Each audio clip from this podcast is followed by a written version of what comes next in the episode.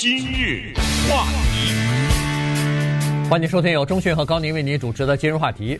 呃，前几天的时候呢，一个全国性或者是国际性的一个大型的呃连锁的服装店哈，Forever Twenty One 呢，呃，宣布破产。那么实际上这是呃时装工业或者说是廉价的时尚服装业的一个呃，等于是一个呃宿命吧。呃，因为像这样的一个公司，它最早的时候，一九八四年好像是在洛杉矶啊，呃开始的。那么就是一家从一家非常小的商店开始，一下子逐步的变成了一个全球性的连锁的商店。那么现在呢，又宣布呃破产啊。所以呃，从这个事情呢，我们可以看一下，就是过去这三十几年、四十年的变化。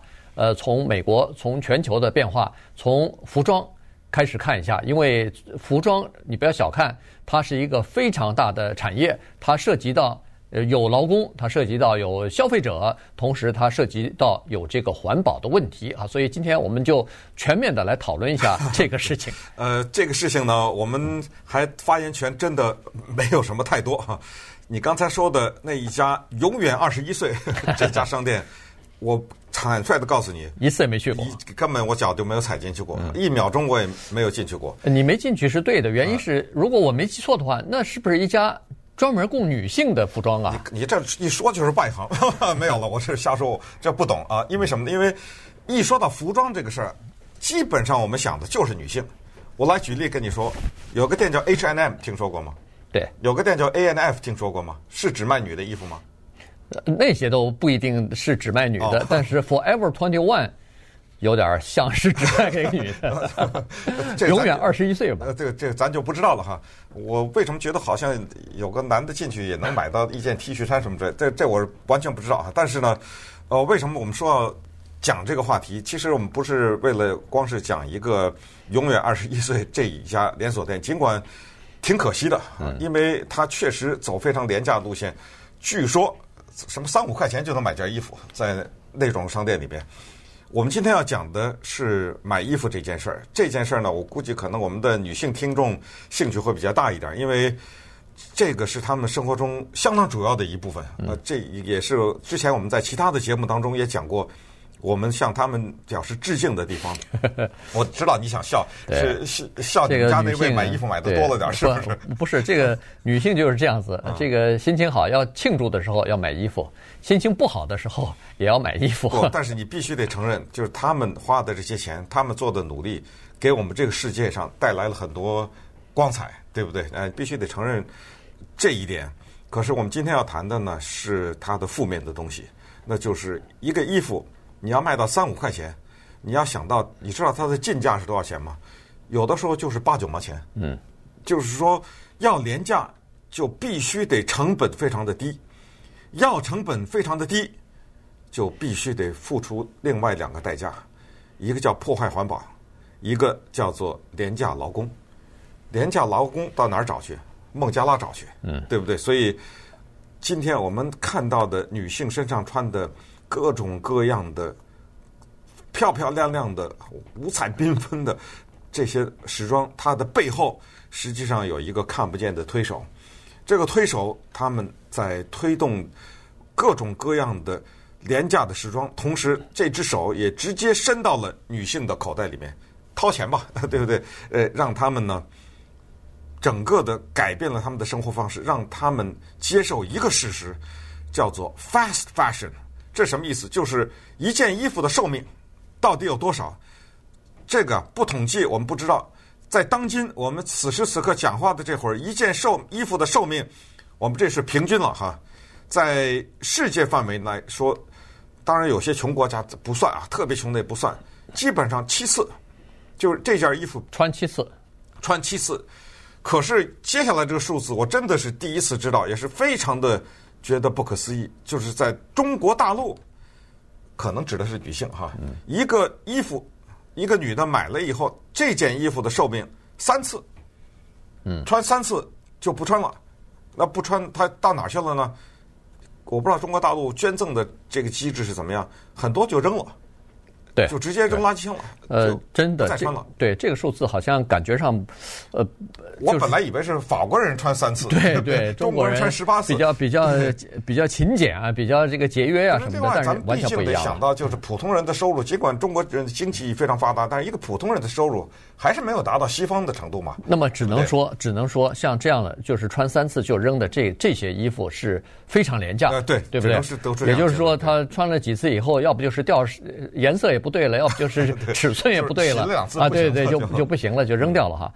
呃，这个呢就是这样的问题了哈，就是说，呃，它这个时装啊，人们一般都说这是一个非常高大上的东西，就是说必须要有钱，必须要制作精良，呃，面料什么都非常讲究，那它换来的就是高价。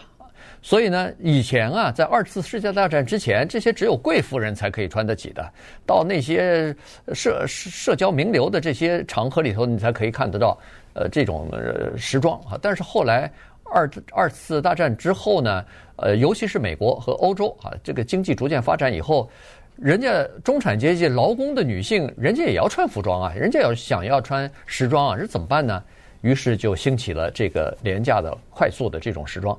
呃，这种时装基本上都是他他的理念就是，他到那个就是每年的服装秀啊，走这个 T 台的这些呃模特儿身上找灵感，然后呢，他尤其到现在这就更明显了，就是这个噼里啪啦的照片、视频拍下来以后，他稍做一些改变，然后就变成时装生产，廉价的生产，廉价的布料。给你呃拿到商店里头去，所以呢，就培养起来了一大批忠实的女性的消费者，在这个每天有 说是有数以百百万计，我相信可能还不止百万计。如果全球计算的话，可能千万计的女性不计后果的就买这些服装啊，买了服装以后就放起来。你刚才咱们刚才说过了，从一九八零年到现在二零一八年，美美国人消费者买服装的数量。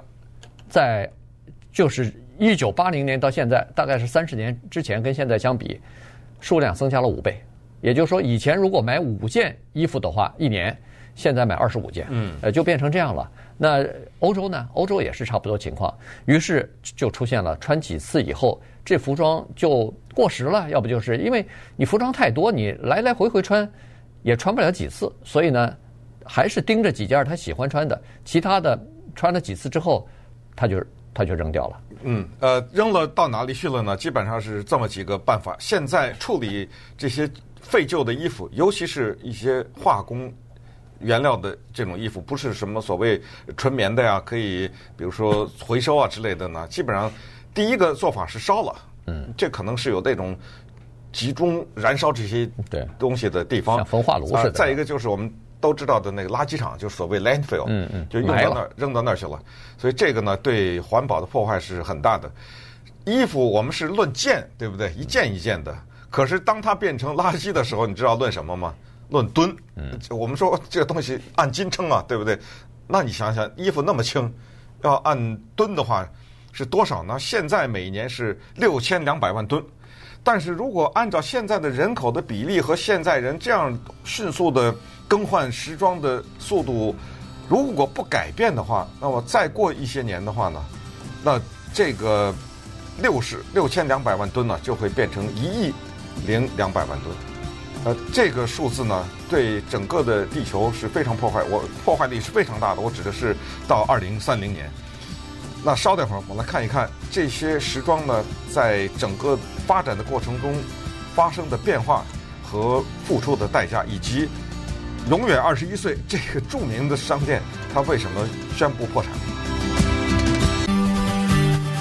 今日话题，欢迎继续收听由钟迅和高宁为您主持的《今日话题》。服装业有的时候我们没有想它背后的一些呃这个。后果哈，这个买了衣服，要不就是消费者多花了点钱，要么就是家里头衣橱里头又多了几件衣服等等。但是实际上，它后面的一些后果其实是，呃，就是讲这个话题的时候，我们一了解，其实还是蛮多的哈。这个呃，这个整个的行业啊，从两百年前英国有了第一台的这个纺织机械开始，就是一个 照业内人士说，这是一个肮脏的和没有。道德的行业，一个一个工业。他怎么说呢？他主要是说这个劳工的问题啊，就是从最早的时候开始，一直到现在，世界上都有一些叫做童工和血汗工厂。最早的时候，那就不用说了，是呃黑奴在做这些事情啊，呃，然后是一些这个童工，是一些女工在做这些事情，呃，工作条件极其的恶劣，没有什么安全的保障等等，而且拿的是比最低薪资还要低的。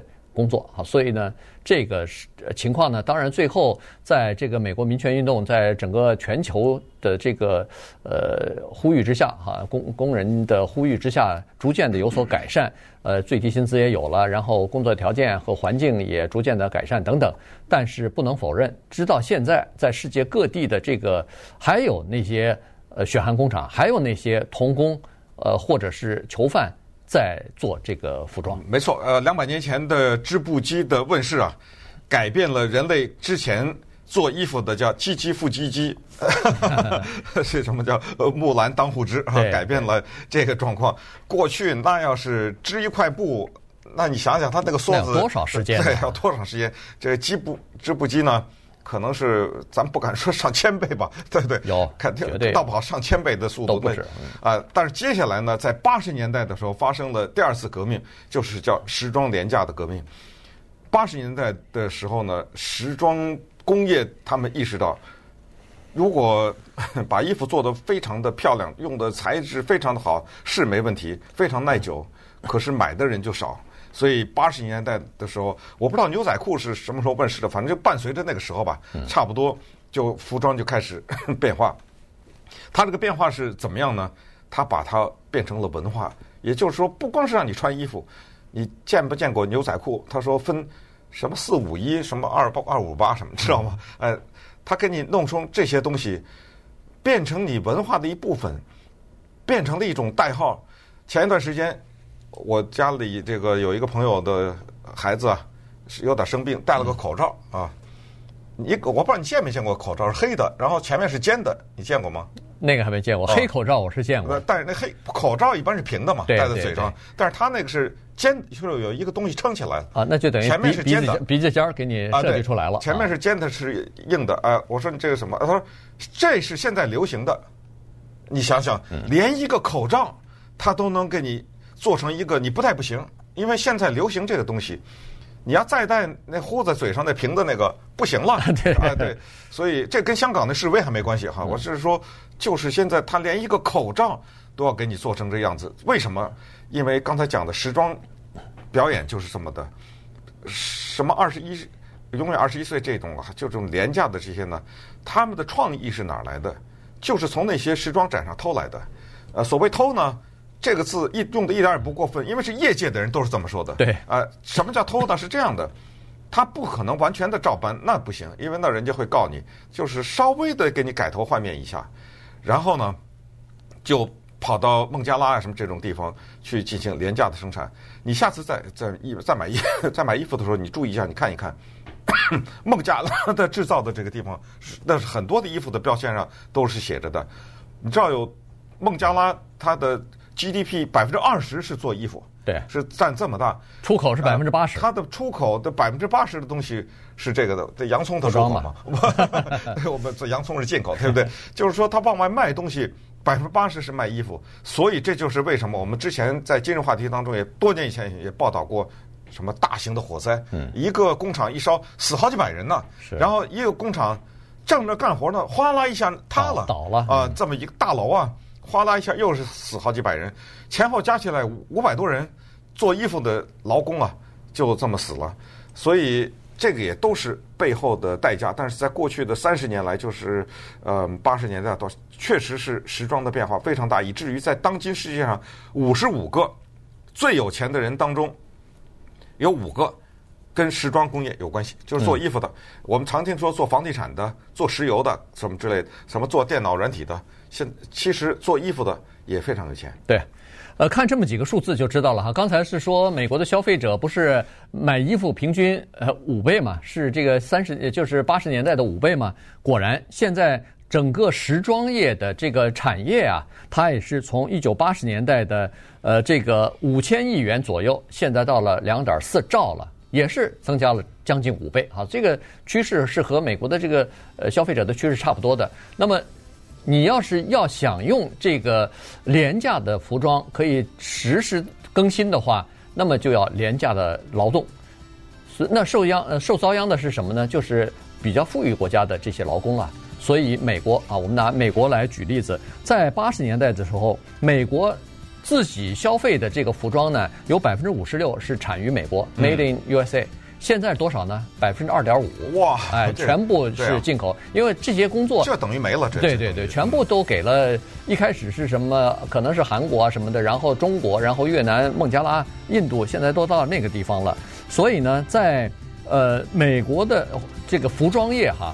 呃，整个的工作机会是三分之呃四分之三的工作机会全部转移到海外去了，所以这个就是一个问题。再加上现在浪费的比较大啊，所以呢，现在已经引起了人们的这个比较比较这个呃有良或者说有良知的这种思考了。设计师也好，呃，服装公司也好，他们都开始设法要把这个服装啊。